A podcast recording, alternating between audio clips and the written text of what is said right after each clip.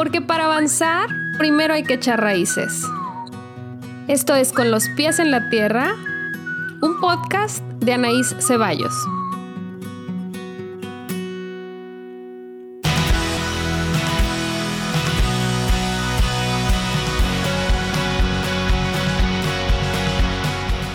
Este es el episodio número 28 de Con los pies en la tierra.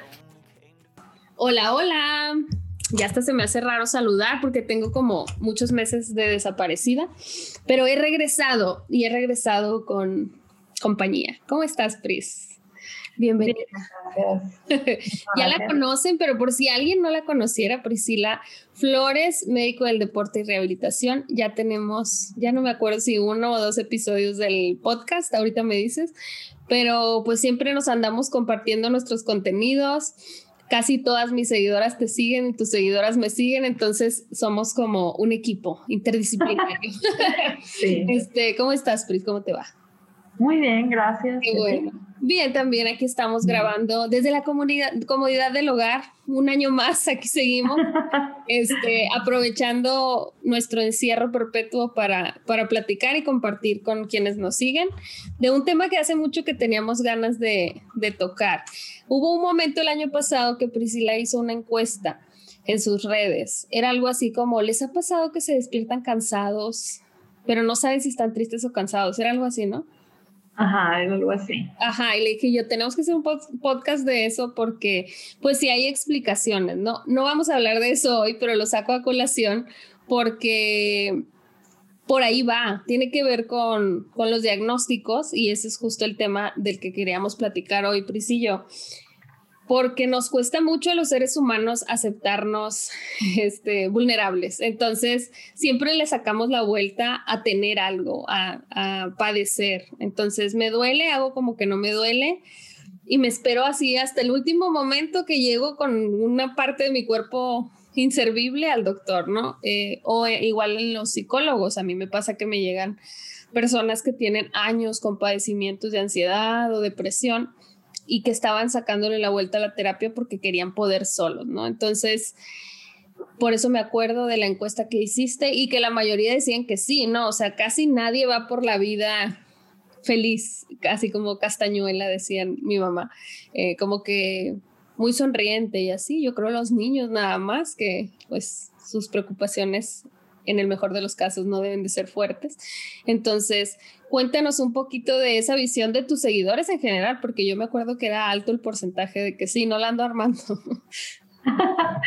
pues sí, me, acuerdo que la mayor parte de, las personas había puesto que sí se le hacía difícil eh, reconocer si era algo emocional o era algo físico. Entonces, y que sí, la mayor parte de las personas se despertaba pues con un malestar, ¿no? En general, sea emocional o sea físico, no, no sé, digo ya como adulto, la mayoría de los adultos no se despierta feliz como castañuela, como dices, eh, siempre hay algo que está así como detrás de ti, ¿no? Al menos o en tu cuerpo o en tu cabeza. Sí, como que una molestia o esa sensación de no descansar que muchas veces puede hablar de un padecimiento y de eso tú sabes más que yo, de un padecimiento físico, o sea, como esa sensación de fatiga o de cansancio constante, pero también a veces es emocional, o sea, a veces es como esa carga, ese peso que cargamos todos los seres humanos de preocupaciones, estrés laboral, familiar, eh, dificultades en la relación de pareja, lo que sea, y se va haciendo como grave, pero tenemos tan bloqueada la conexión que no, no cachamos. Es como, ay, ¿qué me pasará? ¿Por qué será que me siento mal? Y luego, si acudes a terapia o vas al médico, con ciertas preguntas, los profesionales de la salud tenemos pues nuestra manera de, de indagar, ¿no? De cada quien en nuestra área. Y podemos decirle al paciente generalmente en una consulta de, pues te pasa esto, ¿no? O veo indicadores de esto, vamos a, a buscar más a fondo y la gente se sorprende un montón. No sé si a ti te pase, pero a mí me dicen es que no entiendo, yo no veo por qué, me siento tan mal. Terminamos la sesión y así al final les digo, pues yo veo esto y esto, tal, tal, tal. O sea, les hago como un resumen básicamente de lo que me están diciendo y ya les doy pues el diagnóstico o lo que yo estoy viendo. Y es como ojos gigantes de, ah, no lo había visto así, pero era lo mismo que ellos me dijeron, ¿no? De, de necesitar esos otros ojos y ese ojo clínico que nos entrenan Y como siempre, no me cansaré de hacer la aclaración de por eso la importancia de profesionales eh, preparados para hacer diagnósticos y para acompañar a las personas en su proceso, porque no es solo saber qué tienes, a lo mejor el paciente puede buscar en internet o comprarse un libro, pero qué se hace y cómo se acompaña al paciente, dependiendo del área en la que trabajemos, pero cómo es parte de nuestro trabajo a final de cuentas, digo, no estar al lado de ellos, pero sí como parte del tratamiento es darle esa seguridad al paciente, ¿no? De la realidad a la que se va a enfrentar. ¿A ti cómo te va en eso de de los diagnósticos con los pacientes? Pues de hecho parte de lo que la, pregunta eh, dejaba de entrever era precisamente hacia personas con diagnósticos crónicos. Y, y, es más común en las personas con diagnósticos crónicos, sobre todo que causan malestares crónicos, hablando principalmente de dolor, pero puede ser cualquier malestar crónico. Pueden ser náuseas, pueden ser cólicos, puede ser lo que sea. Y, y sí, en las personas con malestares crónicos es más fácil, como lo que decías ahorita, confundir la parte física con la parte emocional o no saber cuál llegó primero. No saber si primero me sentí mal, pero como siempre me siento mal, no lo reconocí de inmediato y después al siguiente día me levanté desinflado. Y, o al revés, a lo mejor primero me desinflé, me molesté o me preocupé o me estresé y después vuelve a aparecer el, el problema físico. Entonces, es hasta que unos segundos ojos te dicen, oye, ¿cómo has estado últimamente en este aspecto? Y que haces una especie de reflexión que dices, ¿sabes qué? Es esto, tienes toda la razón. O sea, empezó como esto y ahora se ha complicado en esto. Entonces sí, también era, era por ahí la, la pregunta de que, pues por la naturaleza de, la, de mi cuenta de Instagram, de, de, que está enfocada a mujeres, enfocada a dolor, enfocada a la parte de rehabilitación, pues la mayor parte de mis seguidoras tiene alguna enfermedad crónica. Entonces, por eso mi encuesta me salió tan, sí, no sé, sabe, no sé si si físicamente o emocionalmente estoy mal, pero estoy mal. Sí, algo me Entonces, La vida no está, triunfando el día de hoy y, y pues eso es real, ¿no? Eh, así nos pasa, Pris y yo nos quejamos juntas, somos esas mujeres que se quejan una con la otra, porque luego eso pasa con los profesionales de la salud, tampoco es que tenemos tanto espacio, ¿verdad? De quejarnos de lo banal, de lo cotidiano, ¿verdad? Porque estamos ahí para los demás, brindamos un servicio, tratamos de tener buena actitud, de estar como pues presentes en nuestras consultas. Yo en mi caso yo con mis hijos, tú con tus gatos, tenemos pareja, pues no tenemos un séquito de servidumbre, entonces aparte nos hacemos cargo de lo que haya que hacerse cargo en casa. Entonces como que le echamos ganas, pero en el fondo estamos ahí con la queja de que cómo vas mal, de que me duele a mí también. Entonces, esa es una parte, me gustaría empezar por ahí. Eh, sea que sea, sea cual sea el diagnóstico al que nos enfrentemos, que ahorita hablaremos un poquito más de qué onda con los diagnósticos, qué es un diagnóstico, pero sea cual sea tu padecimiento o que tú creas que tienes algo, que sepas que el apoyo es primordial. Sí, es clave y es una luz en el camino tener un profesional empático, cálido, actualizado sobre todo, pero además de eso necesitas apoyo social, o sea, puede ser tu pareja, tu familia, tus amigas, pero alguien que tú sepas que no te va a juzgar. Yo eso les, les recalco mucho en terapia. A mí me pueden decir lo que sea mis pacientes y yo jamás les voy a decir, ay, qué bárbara, qué cruel con no sé quién. Nunca jamás se juzga eh, dentro del espacio terapéutico y en los espacios de amistad es súper importante saber con quién, porque digo, tenemos muchas amigas, algunas personas tenemos varias amigas, pero no con todas dices todo porque a lo mejor se pueden sentir como, ay, esta que negativa amaneció, no sé, pero habemos unas con las que nos podemos quejar y sabemos que la otra no lo va a, no lo va a tomar mal. Cuando vivimos con dolor, te digo, por lo menos Priscila y yo, generalmente algo nos duele, eh, aunque sea poquito, pero que podamos tener como molestia física, la gente se puede cansar un poco de escucharnos y nosotras de quejarnos con los demás, como que, ¿cómo estás? Otra vez, ¿en qué otra vez te caíste? ¿Otra vez te dolió? Eh, nosotras que vivimos con un diagnóstico, compartimos un diagnóstico, pues sabemos, hemos pasado años así con padecimientos raros que no tenían mucha explicación y que la gente lo veía como, ay, qué torpe o qué quejosa, porque siempre te duele. Y ahorita llegaremos a eso, que merecerá un episodio solito, pero bueno, lo, mencionaremos a, nivel general. Pero bueno, a mí me, me gustaría recalcar esa parte de, de, la importancia del apoyo social. No sé si tú en este equipo multidisciplinario, PRIS tiene un un proyecto de trabajo para fibromialgia. Si quieres, háblales así súper general de qué se trata la fibromialgia, que es un diagnóstico, y, cómo lo trabajan esa parte. Sí, pues el diagnóstico de, fibromialgia es básicamente un diagnóstico por descarte. Después de que eh, hemos hecho todos los estudios de gabinete y de laboratorio por los cuales nuestro paciente puede sentirse mal, anímicamente, físicamente, sin que hayan pruebas de verdad. O sea, sabemos que el paciente se siente mal, físicamente el paciente se siente mal, pero todos sus laboratorios y todas sus radiografías, resonancias, etcétera, salen normales o dentro de los límites normales este, es entonces que damos el diagnóstico de fibromialgia y pues por muchos años este diagnóstico se creía que era inventado, era básicamente histeria, una enfermedad que le da a las mujeres que lo están inventando porque requieren atención, porque no quieren trabajar, no quieren maternar, no quieren insertar cualquier excusa que tú quieras.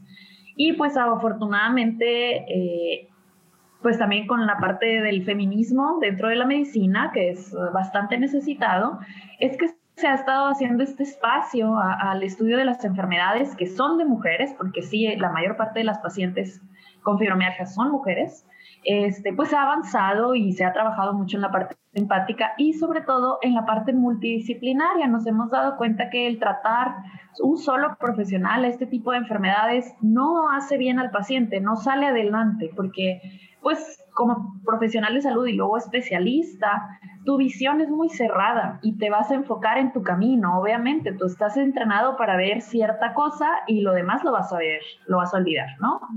Entonces, parte de este proyecto es trabajar con la reumatóloga. Tenemos una reumatóloga en el equipo, tenemos eh, a una psiquiatra, una psicóloga, tenemos a la algóloga, que es una, una doctora que es anestesióloga y después tiene una subespecialidad en manejo de dolor. Y estoy yo con la parte de rehabilitación, yoga, meditación, así como una parte más más hippie.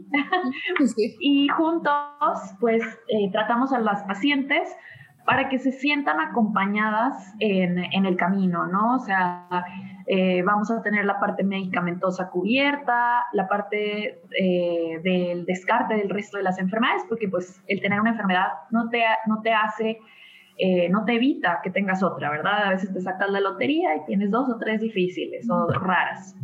Este, tenemos la parte de la psicoterapia, la parte de las técnicas que enseña la psiquiatra y la psicoterapia que hace la psicóloga. Tenemos este, la parte de los medicamentos, en dado caso de que se requieran, los medicamentos controlados para el manejo de dolor y luego pues las técnicas alternativas que enseño yo con la movilidad, el ejercicio, eh, la meditación, cómo hacer terapia en casa correctamente. Y finalmente pues ayuda a que las, a que las pacientes puedan vivir, que esa es la, finalidad. Hay diagnósticos que no se van a curar jamás, pero la idea es que vivas y no los sufras. Vivas con ellos, fluyes con ellos y suena súper fácil y bonito, pero es bien difícil porque a veces tu mente está en el cielo de alegría y tu cuerpo en el piso. Entonces, tienes que aprender a fluir con eso también. No siempre están de la mano. Ojalá estuviéramos siempre, ay, ahora estoy feliz y mi cuerpo bien sano y ahora al revés pero la realidad es que pues es ondulante y las, las ondulaciones pueden coincidir o no, y eso es algo que, que se les enseña desde la parte compasiva, ¿no? Desde la parte de, educación también, el, el, tú conocer qué tienes, que es la importancia del diagnóstico, saber qué tengo, saber por qué me pasa lo que me pasa, saber por qué me dio, qué probabilidad tenía, etcétera, te quita mucha culpa porque ahorita vivimos en una sociedad que les encanta culparnos por todo. Es que, ¿sabes qué tienes este diagnóstico? Yo creo que es porque de niña no te gustaba hacer ejercicio y te alimentabas súper mal.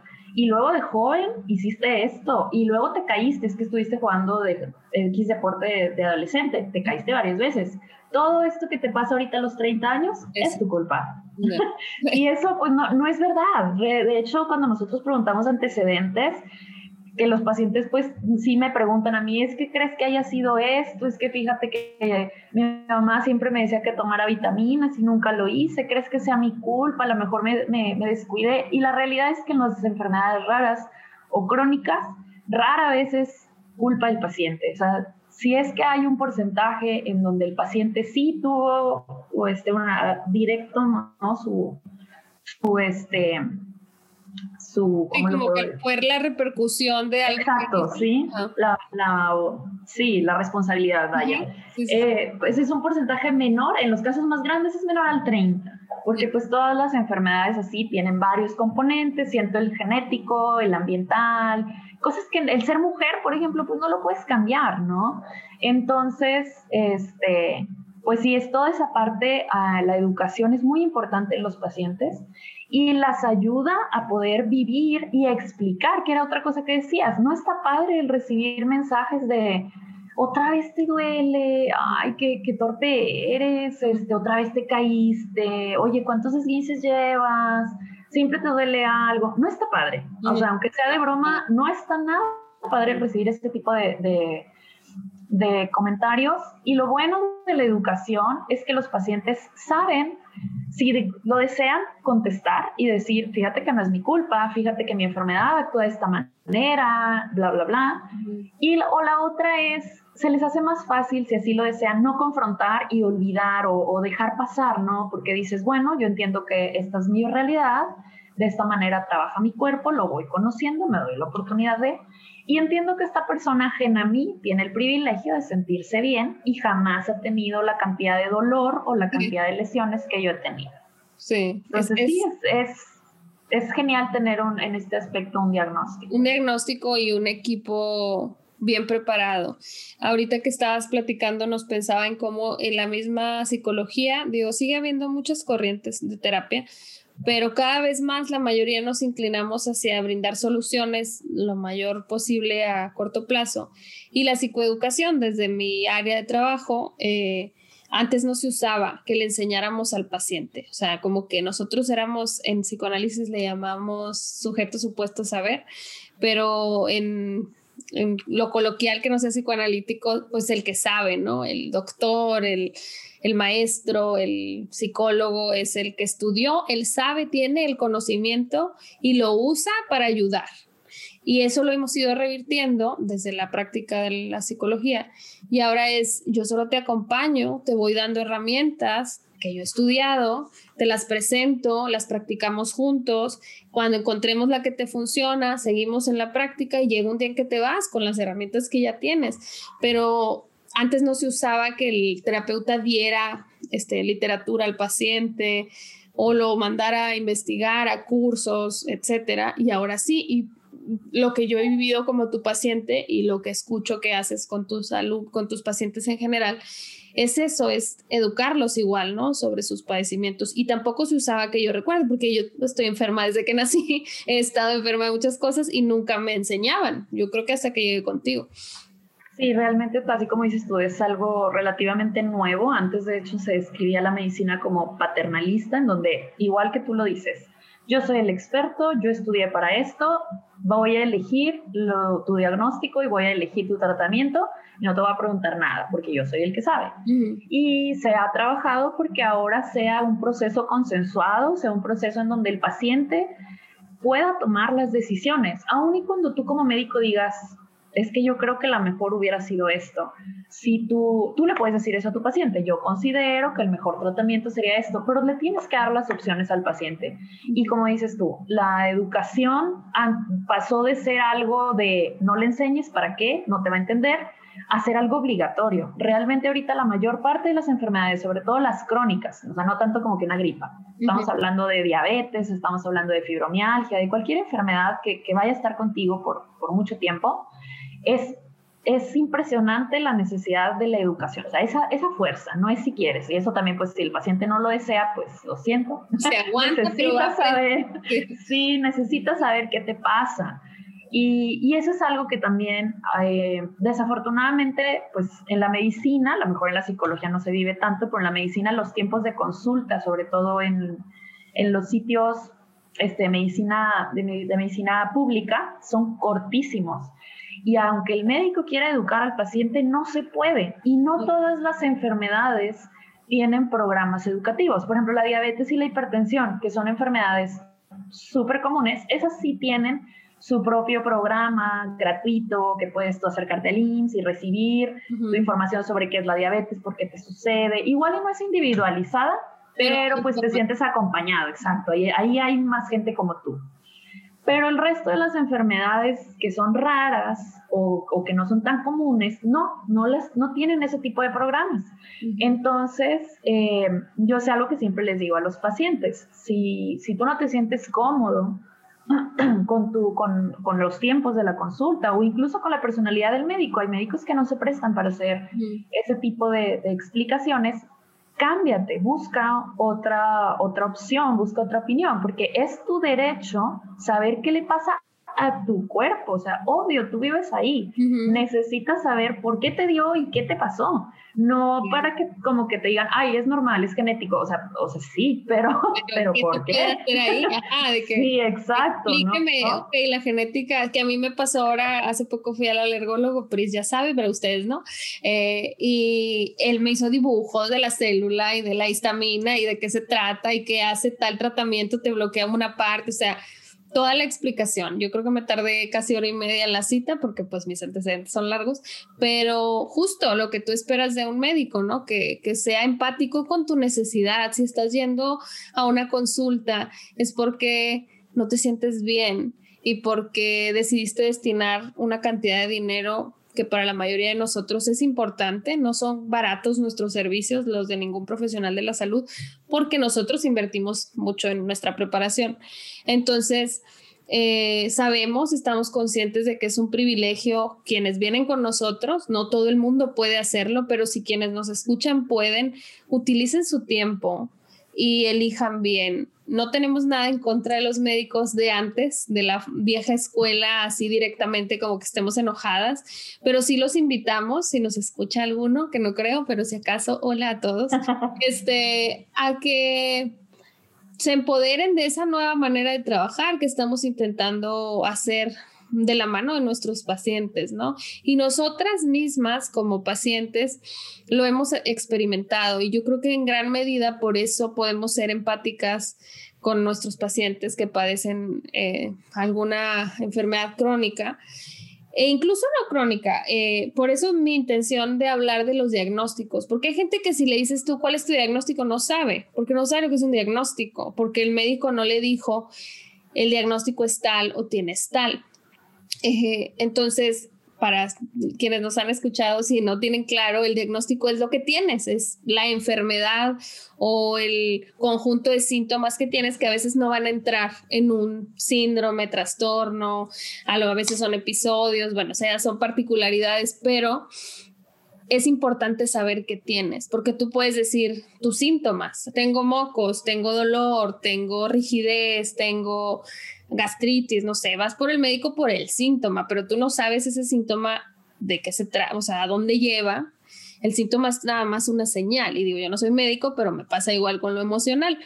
Es que tengo insomnio, es que lloro mucho, es que estoy triste, es que se me quitó el hambre, es que estoy comiendo el triple esos son síntomas. Ok, vamos a indagar qué pasa alrededor y ya yo como psicóloga o PRIS como médico vemos la cantidad de síntomas que presentas y te decimos, ¿sabes qué? Este es mi diagnóstico. En el caso de la psicología, no siempre van a entrar en un diagnóstico tal cual, a veces son muchos síntomas de varias cosas y entonces de ahí ya lo vamos trabajando así, pero en caso del, del médico, pues como el cuerpo está más estudiado que las emociones en cuanto al, definir, dar un diagnóstico da mucha tranquilidad, pero a mucha gente nos pesa también. Es como, como una maldición, como, ay, es que soy diabética, soy asmática, soy tal. Y en yoga, yo la primera vez que fui a yoga, mi maestra de yoga nos pidió presentarnos, primera vez en mi vida, y de que soy asmática, y de que no, tú no eres asmática, tú tienes asma. Y yo, ah, qué interesante, nunca lo había pensado así.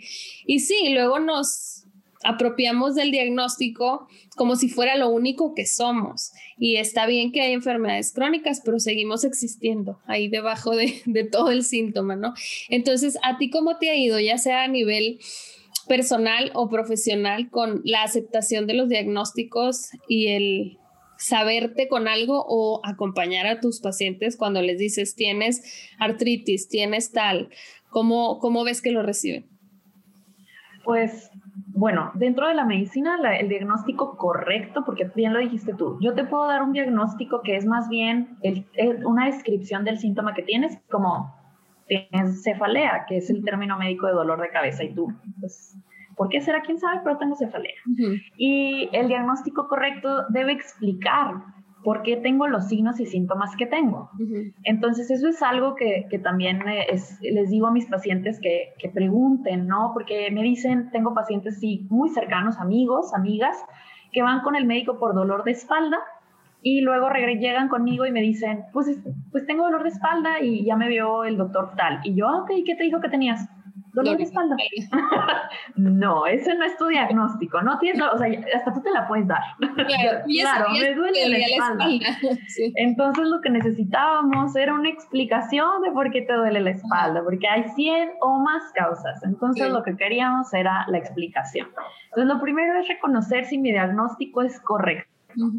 Y la otra es, en mi experiencia, yo sí he sentido que mis pacientes tienen paz al momento de recibir el diagnóstico. A mí me ha ido muy bien con esta forma de, de ser más directa a la hora de dar los diagnósticos, porque pues por experiencia propia de tener años, décadas sin saber qué me pasaba, sin saber por qué tenía signos y síntomas extraños, hasta que Después obtengo mi diagnóstico de Ehlers-Danlos.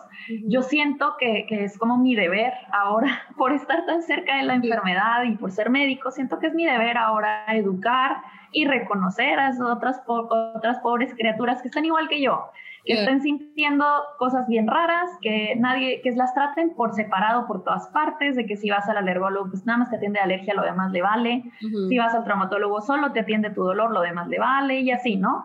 Total, nadie nunca se pone a juntar todo tu rompecabezas y a decir, ¿sabes qué? Tienes todos estos signos y síntomas raros porque tienes esto. Y a veces no es nuestra culpa, hablando como médico, la realidad es que las enfermedades raras casi no se enseñan en la facultad. De hecho, hay muchos dichos, hay un dicho que dice que si escuchas, eh, como en español, hoops, eh, pasos, pezuñas.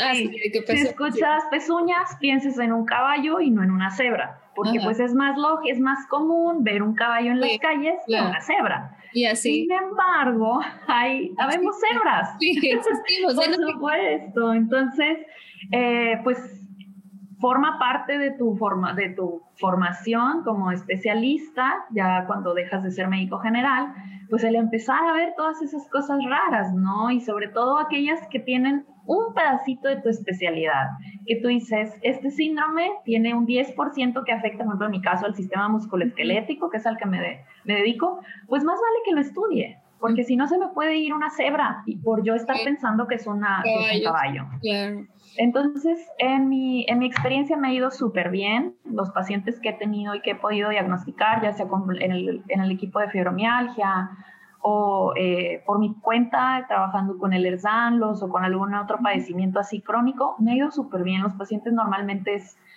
es un alivio el saber por qué se sienten así. Por fin hay una explicación, por fin eh, la gente a tu alrededor sabe que es algo que sí existe, que no estaba en tu cabeza. Esto también sucede mucho con las enfermedades reumatológicas que, usualmente no se ven, pero que el paciente se siente mal. Artritis reumatoide, lupus, psoriasis o artritis psoriásica, ese tipo de enfermedades en donde a veces te ves bien y, y parece que estás súper bien, pero te sientes bien mal. Son las enfermedades invisibles. Este, una vez que oyes tu diagnóstico y puedes educar a tu familia, los pacientes están encantados. Es algo de lo que siempre hablan. Por fin mi mamá me hace caso, mi pareja me dice, no tenía ni idea de lo mal que te podía sentir. Entonces, sí me ha tocado, o sea, más que, más que darles, claro, lleva, lleva una angustia porque tengo ahora un diagnóstico crónico que va a vivir conmigo hasta que me muera más que la angustia es una paz, es una liberación. Entonces, en mi experiencia es más positivo el recibir un diagnóstico, aunque sea así de crónico y de pesado, que el no, no tenerlo y quererlo ocultar, porque híjoles, ¿cómo le voy a decir a esta persona que esta enfermedad es súper crónica? Mejor no le digo y le digo que tiene nada más dolor de espalda y de, no en específico. Mejor da. Justo por eso me gusta que te escuchen porque das paz, es, es una habilidad que tienes eh, porque lo has vivido y justo mayo es el mes de la concientización sobre nuestro síndrome que tenemos las dos, que es el herdanlos y te digo que yo creo que tendremos que hacer un episodio específico para las cebras que anden por ahí y que podamos explayarnos porque es muy amplio y hay muchos tipos, entonces... Eh, ya se los haremos pronto. Espero yo que los astros se alineen y podamos conectarnos pronto para grabarlo. Pero las dos vivimos con este síndrome y desde que nacimos habíamos recibido mil diagnósticos, eh, muchos padecimientos y también muchas críticas. Supongo yo que a ti también te pasó, eh, de qué floja eres, ay, ¿por qué tan torpe? Ay, otra vez, o sea, como, sí, como si fuera nuestra culpa ser como somos, ¿no? Que digo, uno tiene mucho poder de cambiar cosas de su realidad, pero hay cosas que no cambian. Entonces, el entender qué pasa te da mucha paz y mucha luz. A mí me toca la otra parte, justo la angustia que dices tú, eh, de, vaya, cuando yo diagnostico algo a alguien que vino a terapia, me pasa como a ti. Ay, qué bueno, ya entendí, o sea, ya sé lo que es el trastorno de ansiedad, ya sé cómo lo puedo trabajar y tal. Pero cuando vienen porque tienen diabetes, tienen hipertensión, tienen cualquier padecimiento físico, no emocional, o sea, no empezó por una onda emocional. Les cuesta mucho aceptarlo, eh, es dar muchas vueltas, sobre todo en la diabetes me pasa mucha renuencia a aceptar el diagnóstico con la gravedad que tiene, o sea, con las repercusiones que puede llegar a tener una diabetes que no sea tratada correctamente porque es como renunciar a su identidad, como muchas veces tiene que ver con estilo de vida, no en todas, pero muchas veces el diagnóstico de diabetes eh, lo sienten como un fue mi culpa, eh, entonces mejor hago como que no les creo o les sigo tantito. Ay, la coca, bueno, ya no me tomo dos litros, me tomo uno. Y es como, a ver, vamos a hablar de lo que puede pasar con tu cuerpo, la, la, la. O sea, saber toda la repercusión de lo que sea que tengas. Estoy hablando de diabetes porque es muy común en nuestro país, pero por ejemplo, igual hablar de lupus, que es así como igual súper amplio y muy difuso, y pues tu lupus, mi lupus, el otro lupus, o sea, cada quien ahí haciéndose garras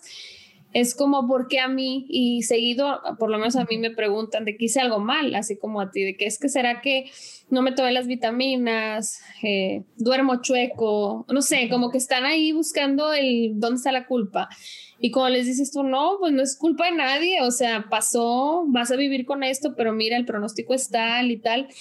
Sí se, se liberan un montón y a mí me parece como muy importante lo que está pasando ahora de que las redes sociales, ya sé que no todo, hay muchas cosas desagradables en redes sociales, o sea, que no nos ayudan, que nos comparamos y tal, pero creo que estamos haciendo muchos esfuerzos, muchas personas, por poner luz en lo cotidiano de vivir con lo que sea, con inseguridades físicas, con enfermedades crónicas, con desconocimiento de diagnóstico. A mí se me acercan luego mis pacientes y me dicen, es que la gente me critica como, ay, según tú estás enferma y ayer subiste unas fotos de que bien feliz y te veas, y es como, pues ayer no me sentía mal, o sea, hoy me siento mal, hoy tuve un mal día, hoy estoy triste, hoy quiero llorar, hoy no me quiero levantar pero mañana puedo estar súper feliz y no por eso soy bipolar. Entonces es eso como, como ir haciendo conciencia de la importancia del respeto al otro, así tal cual. Se oye muy simple,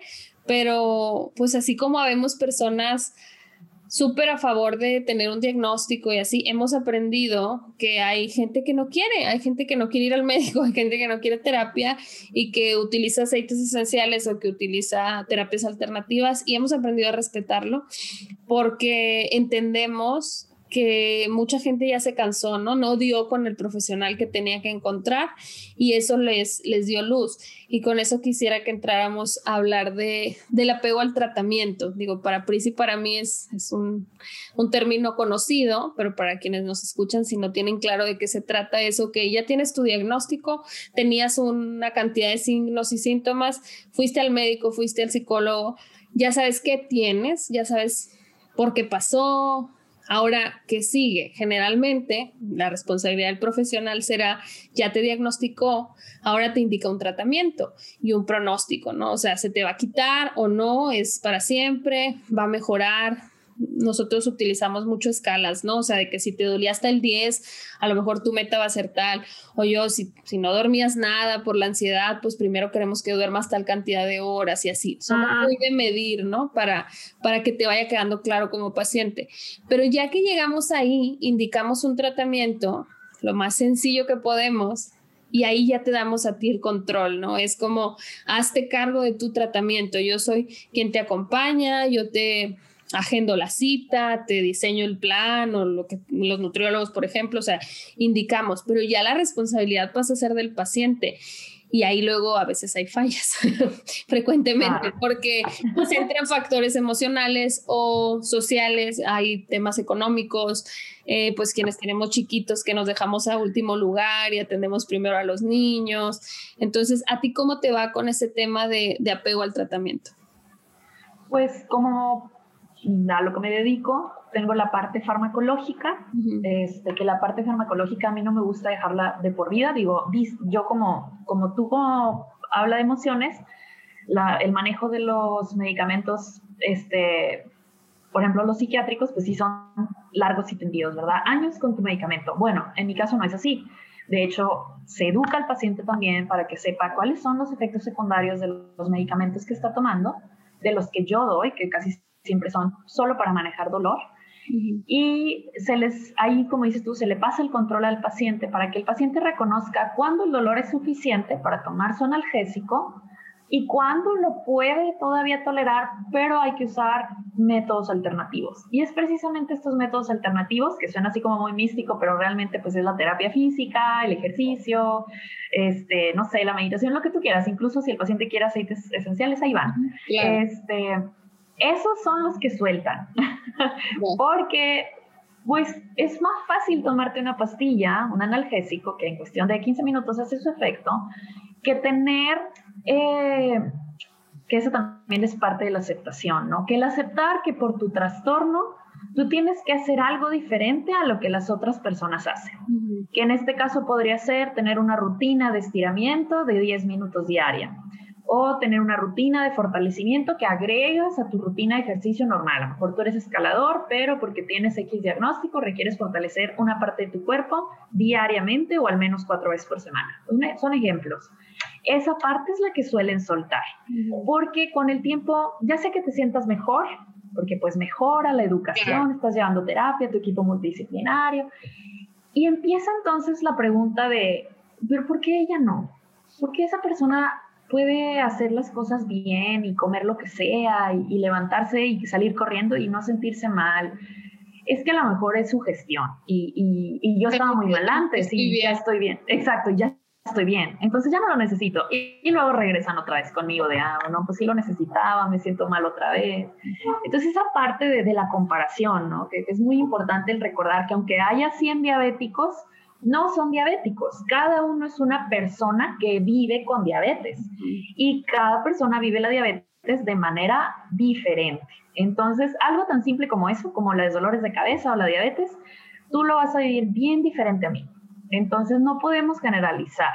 Y nosotros como médicos lo entendemos, pero a veces los pacientes no. Entonces, los pacientes dicen, pues es que mi prima tiene lo mismo y le va súper bien, tomando toronjas en la mañana, jugo de toronja en la mañana, y luego lo intentas tú y tienes diarrea y dolor de cabeza, entonces esa parte es la que suelen soltar, ¿no? Como, pues yo creo que forma también parte de la, como la experimentación, de agarrar el control de tu enfermedad, qué me sirve, qué no me sirve. Y ahí, pues la verdad es que yo nunca les echo la culpa, yo no soy la mamá ni la juez, yo realmente soy la guía. Entonces, cuando ellos llegan llegan a sentirse mal porque hicieron X o Y cosa, yo quiero que tengan la confianza de que me... Claro, no de que se vayan con el tratamiento.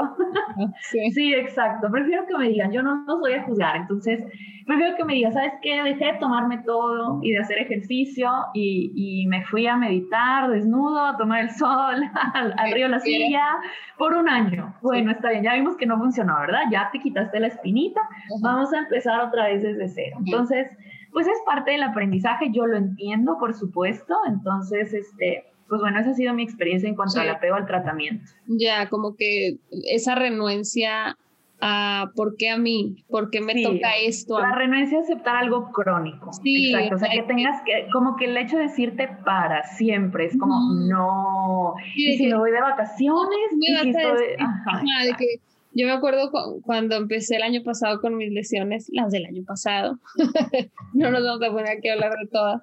Eh, Pris me decía, es que tienes que estirar siempre. Y yo, pero si nada más caminé, o sea, ¿por qué tengo que estirar si caminé? O sea, no, no estoy moviéndome así como hawaiana. Y Priscila de que, así ella como es empática y que sí, Anaís, pero tienes que estirar. O sea, no nos importa si caminaste 10 minutos o dos horas, tienes que estirar por tu condición. O sea, a lo mejor Juanito, que no tiene nada, no tiene que estirar. Tú sí, y ya. Así como que cuando quieras y puedas, pero hazlo. Y ya pasaban dos meses y yo otra vez estoy enferma. Y Priscila, ¿no has estirado? Y yo no. Entonces es es eso, es como, bueno, las veces que sea, eh, y es como también en la parte emocional, yo les explico, a ver, ya sabes que si tienes un trastorno de ansiedad generalizada, no deberías de tomar café y mucho menos en la tarde. Pero amas el café, yo también, te entiendo, ok, pues prueba, a lo mejor y un día vas a poder, pero mientras, pues ahí vamos, ¿verdad? Le intentamos. Yo siempre les digo a mis pacientes, que venir al psicólogo se parece un poco al ir al, al ir al médico porque vamos a darte una receta, entre comillas, vamos a ver si funciona. Si Priscila me da tramadol con paracetamol y me arde la panza, le diré, oye, no me cayó bien ese medicamento que me diste, ¿qué otra cosa me puedo tomar? O no sé, alguna vez me habrá dado, para el asma, por ejemplo, no me daban algo como que me daba taquicardia pero pues me, hacía respirar. Entonces era como, ah, este le da taquicardia, entonces hay que cambiarle. Lo mismo pasa en cualquier tipo de tratamiento. Tenemos el poder los pacientes de decirle al médico, no me cayó bien, no me siento bien, ese tratamiento que usted me dio no me cae bien. Pasa con el tratamiento psiquiátrico, que por eso también es importante tener comunicación, psiquiatra, psicólogo, el paciente, o sea, como todos platicar, porque hay medicamentos para la ansiedad que son fantásticos y hay gente que le caen terrible y que lo hacen sentir peor, ¿no? Entonces, cada cuerpo y cada quien merecemos ese trato individualizado. Entendemos que vivimos en un país tercermundista, pero lo hemos hablado Priscila y yo, en los países del primer mundo pasa algo muy parecido. Ambas tenemos pacientes en, en otros países, mexicanos, pero que viven en otros países, y sufren muy parecido a lo que se sufre aquí, con la diferencia de que allá no hay libre acceso a los medicamentos. Entonces allá tú no puedes decir, traigo una sacrileitis súper fuerte, necesito tal medicamento que me da mi doctora, o sea, me lo indicó, ah, no, ya no lo puedes comprar, es aguántese o espere un mes para que le den cita, porque como la atención de salud es gratuita, pues sí hay buenos médicos, pero pues hay poquitos por pueblito y hay muy pocas citas, entonces... Sí, no estamos en primer mundo, pero por lo menos si trabajamos y ahorramos para el médico, podemos tener a lo mejor un diagnóstico más pronto o una atención un poco más individualizada. Entonces también a mí me parece importante que quienes nos escuchan sepan eso, ¿no? Que no estamos en el peor de los escenarios, por lo menos tenemos, acceso. Excelentes medicamentos que en primer mundo mis pacientes los tienen así como hasta que te estés muriendo vas a poder hacer uso de este medicamento. Y aquí tú vas con tu receta o sin receta incluso y te lo dan feliz de la vida y te mejoras en una semana. Entonces, sí, eso es una ventaja. Sí, a mí me ha pasado pacientes súper graves de algo así, no mortal, pero de que me siento fatal, no sé, una influenza o una gripa muy fuerte o una gastritis así cañona y es de, tómete, hidrátese y acuéstese. Y yo así de, ¿por qué no te dan algo para el dolor? Pero pues así es la atención de salud en, su, en el país en el que viven, ¿no? Entonces, también es parte de empoderarnos y decir, si yo estoy pagando por un servicio, claro, no, no necesitamos que el médico nos conteste el WhatsApp 24/7, pero sí poder decir en la misma consulta, yo siempre les recomiendo a mis pacientes eh, cuando los trato en terapia, pero empiezan a tener un padecimiento físico, que registren sus síntomas desde antes de ir al médico, para que desquiten lo que están pagando de, a ver, hace una semana empecé con este síntoma y luego esto, tengo duda de esto, o sea, antes de que te vayas, pregúntale y le dices, si noto que no funcionó, ¿qué hago? ¿Le llamo? Eh, ¿Hago otra cita? O sea, necesitamos ser como también más proactivos los pacientes, porque somos los que queremos mejorar. A final de cuentas, los profesionales de la salud les brindamos toda nuestra atención en la consulta, pero después tenemos que seguir con nuestra vida. No traemos ahí los 40 casos en la cabeza de, ay, que habrá comido mi paciente. De repente, si tienes alguno grave, pues sí te reportas, ¿no? De que cómo vamos, cómo te cayó el medicamento. Pero de ahí en fuera, no sé, yo sí tengo algún paciente que no durmió en dos meses y llega conmigo, pues sí le escribo a los tantos días de que le di una recomendación, no, oye, pudiste dormir, sino para mandarte al médico, ¿no? Pero no, no dejemos la responsabilidad de nuestra salud en manos de, nadie, porque como bien decimos, pues los médicos no tienen una formación infinita, o sea, se les enseña una base y como dices tú, ya es responsabilidad de cada uno documentarse, ¿no? Sí. Sí, entonces necesito de que sí. Entonces necesitamos, eh, pues, como hacer las paces con la idea de, de padecer. No, no es el peor de los casos. Yo creo que las que ya lo hemos vivido, el no saber que tenemos es aún peor. El, el dudar todo el tiempo si me lo estoy imaginando, el pensar que estamos solas, porque a pesar de que cada quien tenga padecimientos eh, muy diferentes, habemos muchos en el mundo pasando por cosas que los demás ni idea tienen, entonces sirve mucho, ¿no? Levantar la voz, ir al médico, hacer la tarea, llegar y decir, a ver, esto me pasa, ya fui con tal y tal. Yo creo que les da mucha luz también a los médicos, ¿no? El que podamos ser ese tipo de paciente que, pues, que investiga. A algunos no les gusta, pero creo que a otros sí les caemos bien los que los que tenemos iniciativa y queremos mejorar, porque a final de cuentas eso buscamos, ¿no? Una mejora en la calidad de vida.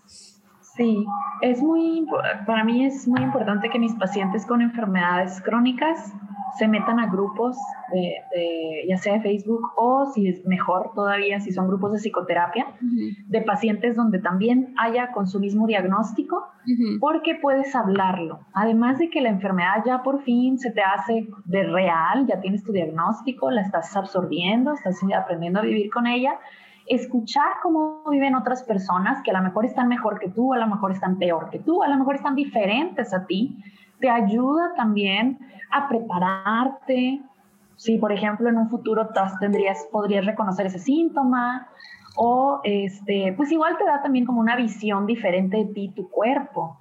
Esa sería mi primera recomendación, buscar el círculo, ¿verdad? Que, que, bueno, ahorita afortunadamente las redes sociales nos permiten, lo único sería pues elegir un círculo correcto no un círculo donde solamente esté, no sé, de manera irresponsable compartiendo tratamientos o cosas, ¿no? Un círculo donde se hable de por qué me pasa, qué me pasa, comparto médicos, contactos, eso está muy bien. Y la otra sería, y que nos ayuda bastante, es llevar un registro de los síntomas extraños que aparezcan, porque hay veces que creemos que no tienen nada que ver, y regreso a la pregunta que abrió el podcast de ¿estoy cansada o estoy triste?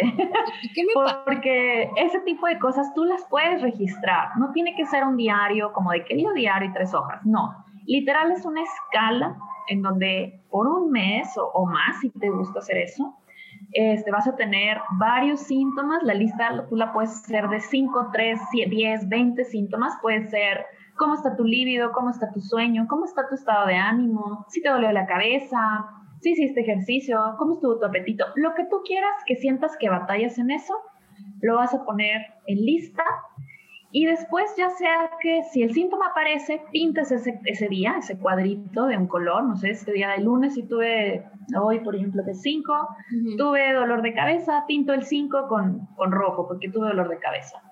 O la otra es que los escales, los estadifiques. ¿Cómo estuvo mi apetito?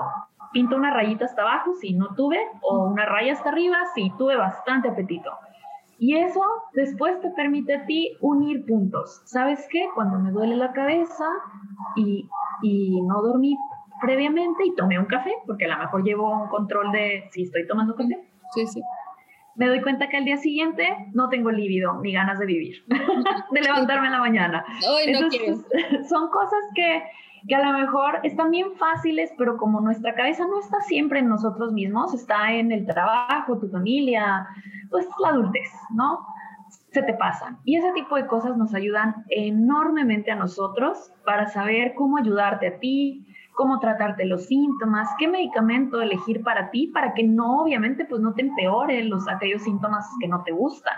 Claro. Que son desagradables. Sí, sí, sí, es, un, es una gran herramienta y bueno, como ir abriendo nuestro, nuestro panorama y nuestro horizonte de vamos a mejorar la forma en que vivimos por todo el tiempo que podamos, ¿no? O sea, que todo el tiempo que estemos aquí con vida valga la pena. No van a ser días de fiesta y todos los días sentirse bien, va a ser día malo, respeto que mi cuerpo se siente mal, eh, respeto que hoy no tengo apetito, no como, me hidrato, eh, pero mañana si llevo dos días sin comer y me siento muy mal, le llamo a mi médico, oye, no, no he comido, es muy raro en mí. O sea, tener como esa compasión para contigo misma y con tu cuerpo hace total diferencia y te va además a permitir ser parte de esos grupos y compartir con gente que vive lo mismo que tú y no juzgar a los demás porque no sabemos lo que está viviendo ni el marido que tenemos al lado, de repente nos salen con unas cosas, con unas sorpresas de lo que traen dentro y lo que viven. Ahora menos los pacientes o los vecinos, nuestros padres, o sea, cada quien va cursando por sus enfermedades y sus padecimientos casi siempre en silencio. Generalmente ya cuando hablamos es porque sea, es como la ida al dentista, la mayoría llega cuando ya no sirve su muela, o sea, muy pocos vamos preventivamente.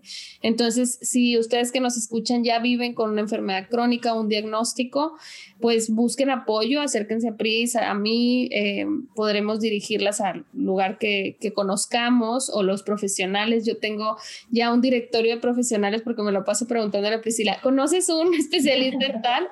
Pero en general, si aún no sabes qué te pasa, pero sabes que algo está mal, busca apoyo.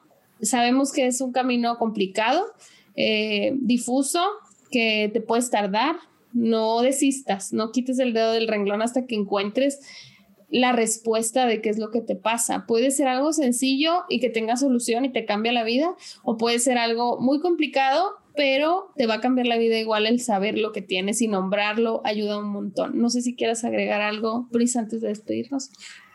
Pues no, yo creo que eso es lo más importante, el saber que retener un diagnóstico, eh, no siempre vaya por, aunque tengas mucho miedo, como dices tú, te, eh, permite tener una elección y, yo creo que esa es una paz, ¿no? Ya sea la elección de no quiero tratamiento, que es válido, sí, sí, en casos muy graves, de enfermedades graves y, mortales, y si es una enfermedad crónica, que es eh, pues bajamente mortal, entonces igual te permite probar y te permite vivir con el diagnóstico. No es una sentencia, no significa que ya no sirves, que es tu culpa. Por supuesto que no, al contrario.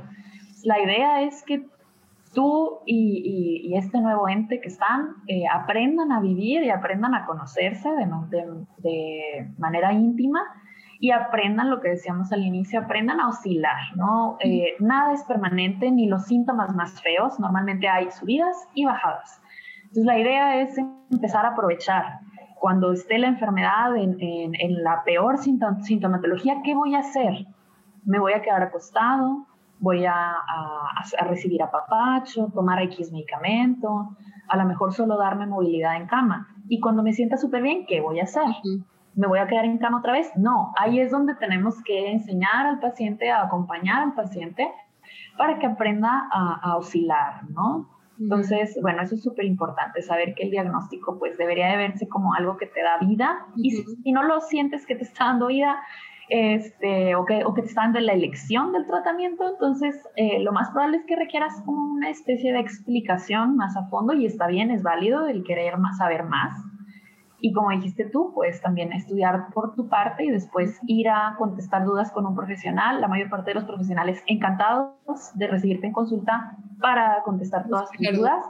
Entre más este, educados nuestros pacientes, entre más, educación tengan, mucho más fácil es para nosotros el tratamiento.